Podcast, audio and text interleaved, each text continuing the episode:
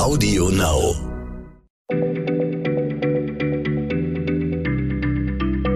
Schneller Schlau, der kurze Wissenspodcast von PM.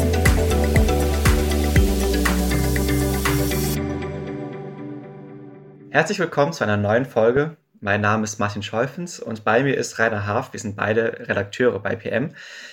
Und Rainer, du hast noch eine Besonderheit, du bist Biologe. Und deswegen habe ich mir von dir heute gewünscht, eine Reise durch die Superlative und zwar eine Reise durch die größten Tiere der Welt. Was sind die größten Tiere der Welt? Mein Tipp ist ja der Wal, oder? Ja, hallo Martin. Ja, lass uns doch gern mal bei den Tieren anfangen. Also an Land ist das eigentlich relativ einfach, das wissen wahrscheinlich die meisten. Da ist das größte Tier der afrikanische Elefant. Und der massigste Bulle, der je vermessen wurde, der lebte in Angola und der war vier Meter hoch und der wog so rund sechs Tonnen.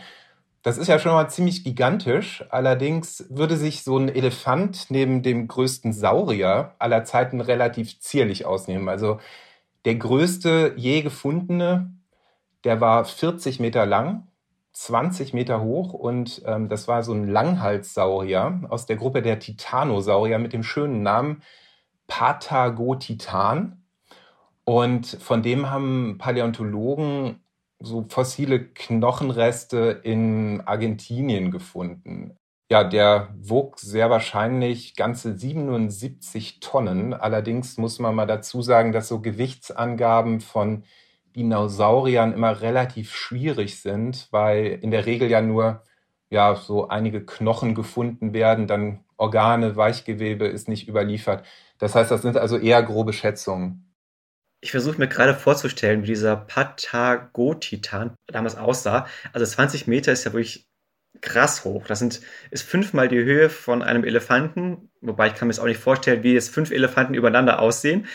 Ich habe, glaube ich, mal gelesen, dass ungefähr ein Hochhaus in Deutschland ungefähr genau in diesem Grenzbereich anfängt. Also 20 Meter Höhe, das ist genau ungefähr die Höhe, ab wann ein Haus eigentlich ein Hochhaus ist. Und das war jetzt das höchste oder größte aller Landtiere. Gehen wir jetzt mal ins Wasser. Kommt denn jetzt endlich der Wal, auf den ich so lange gewartet habe?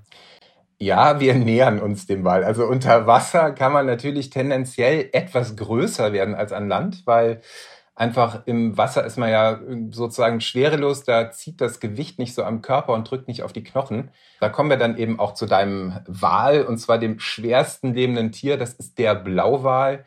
Der wird 33 Meter lang maximal und dann wuchtet der bis zu 200 Tonnen auf die Waage. Ja, das ist schon eine ganze Menge. Das ist so viel wie ungefähr zehn Stadtbusse oder 2700 durchschnittliche erwachsene Menschen.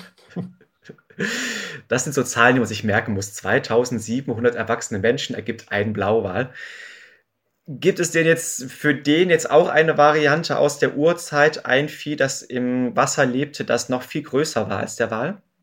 Ja, interessanterweise nicht. Also ich meine, da gab es natürlich auch ähm, riesige Viecher, also zum Beispiel Mosasaurier, das waren eben so Unterwasserungeheuer, die wurden ja so maximal 20 Meter lang.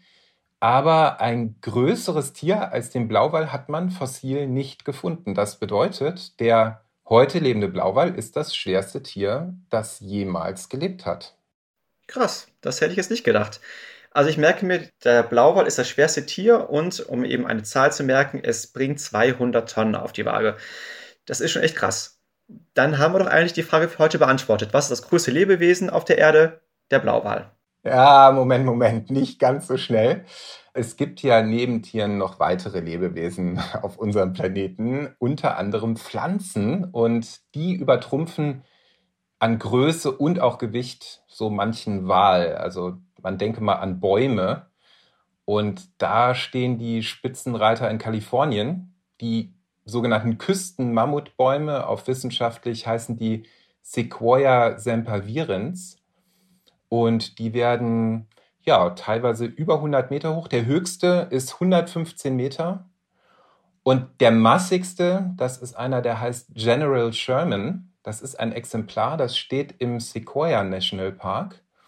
Und der hat eben diesen eigenen Namen bekommen, weil er so voluminös ist, benannt nach einem General aus dem amerikanischen Bürgerkrieg.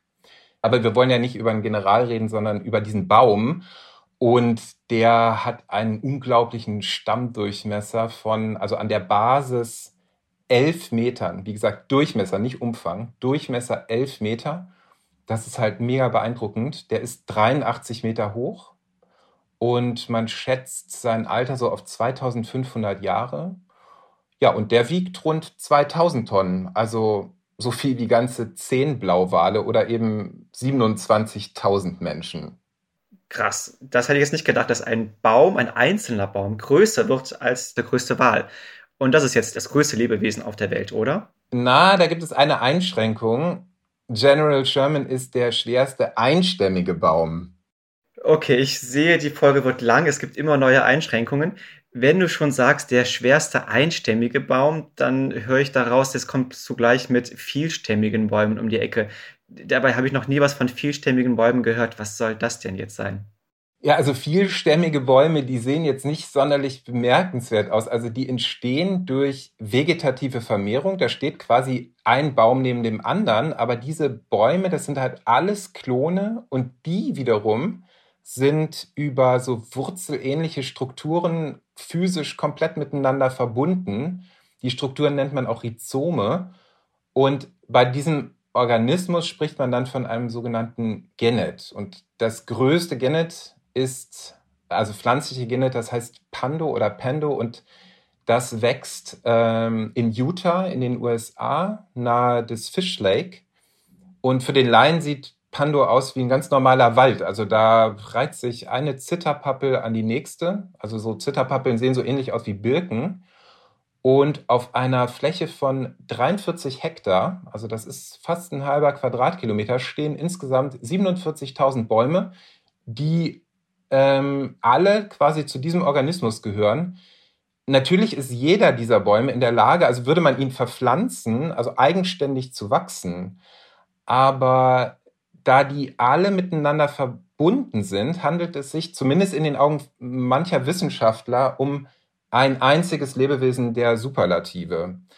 Und dieses Pflanzenkollektiv, das ist halt auch total alt. Also man schätzt, dass das Wurzelgeflecht, jetzt nicht die Stämme, das Wurzelgeflecht circa 80.000 Jahre alt ist. Und das Gewicht dieses, ja, wie würde man sagen, Waldlebewesens ist äh, ebenfalls echt enorm. Also 6000 Tonnen. Naja, und doch ist Pando, ich muss mal wieder einschränken, zumindest was die Größe, also die Ausdehnung angeht, nicht der Spitzenreiter. Was das Gewicht angeht, schon.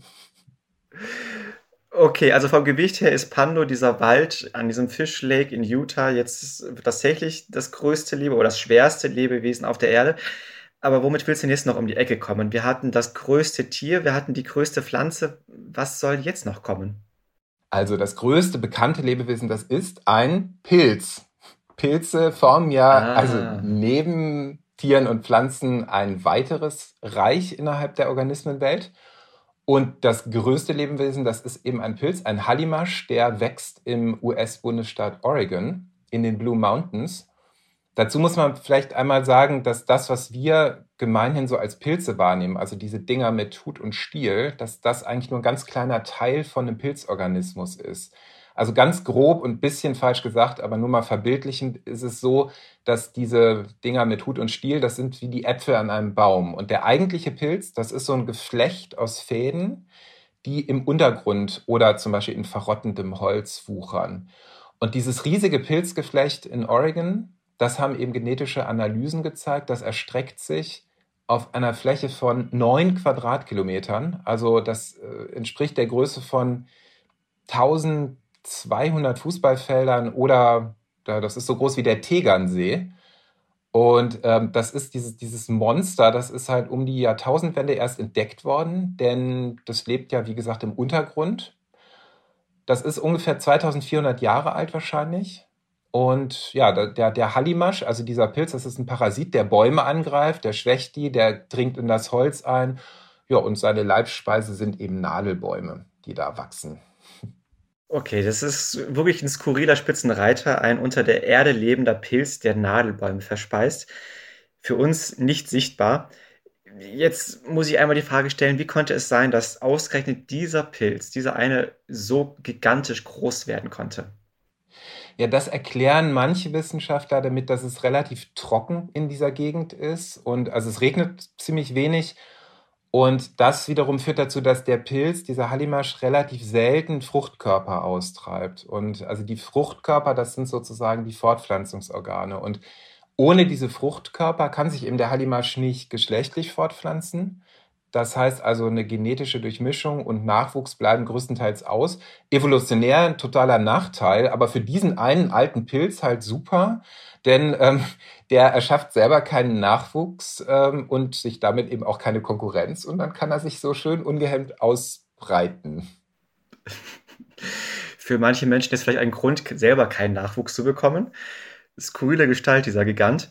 Jetzt muss ich Ihnen noch mal eine andere Frage stellen. Wie hat man denn jetzt überhaupt herausgefunden, dass dieses Geflecht, das man ja jetzt nicht von außen sieht, dass man jetzt auch nicht ausbuddeln könnte, dass es ein einzelnes grobes, großes Lebewesen ist? Wie konnte man das herausfinden?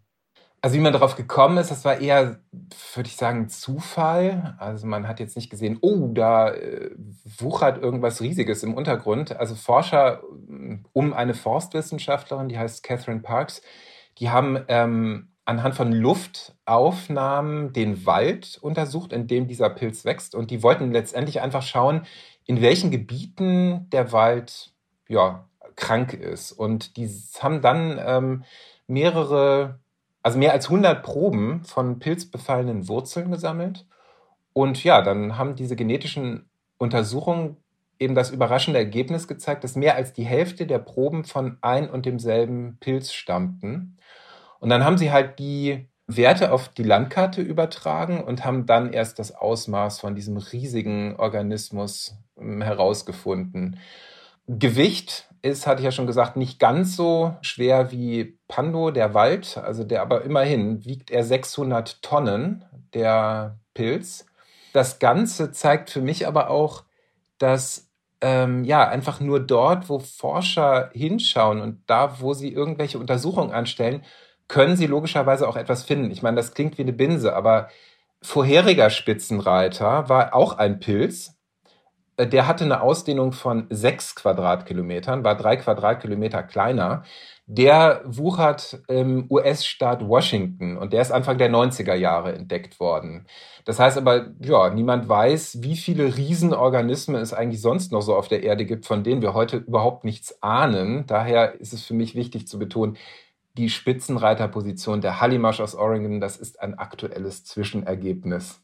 Okay, also ist nur ein Zwischenergebnis. Falls jetzt irgendwann eine neue Information kommt, ein neues, größeres Lebewesen entdeckt wird, dann erzählen wir das natürlich hier, dann machen wir einen neuen Podcast. Bis dahin, bis der nächste entdeckt wird, merke ich mir, das schwerste Lebewesen ist ein Wald in Utah und das größte Lebewesen ist ein Pilz in Oregon. Die sind jetzt beide auch genau in den USA. Es vielleicht ist das ja kein Zufall, vielleicht gucken die Forscher in den USA ja genauer hin oder die haben so, also sind vielleicht viel mehr auf der Suche nach einem so großen Wesen. Hm, kann sein. Wenn also ihr Zuschauer gerade nichts zu tun habt, vielleicht macht doch mal einen Spaziergang im Wald und vielleicht findet ihr ja dann, dass ausgerechnet in einem deutschen Wald das größte Lebewesen der Welt äh, verborgen ist. Dann schreibt uns doch bitte auf schlau.pm-magazin.de und dort natürlich auch hin, wenn ihr irgendwelche Fragen habt, die ihr von uns beantwortet haben möchtet. Rainer, ich danke dir herzlich für deine Recherche. Tschüss und bis zum nächsten Mal. Sehr gerne, Martin, und tschüss, liebe Zuhörer. Schneller Schlau, der kurze Wissenspodcast von PM.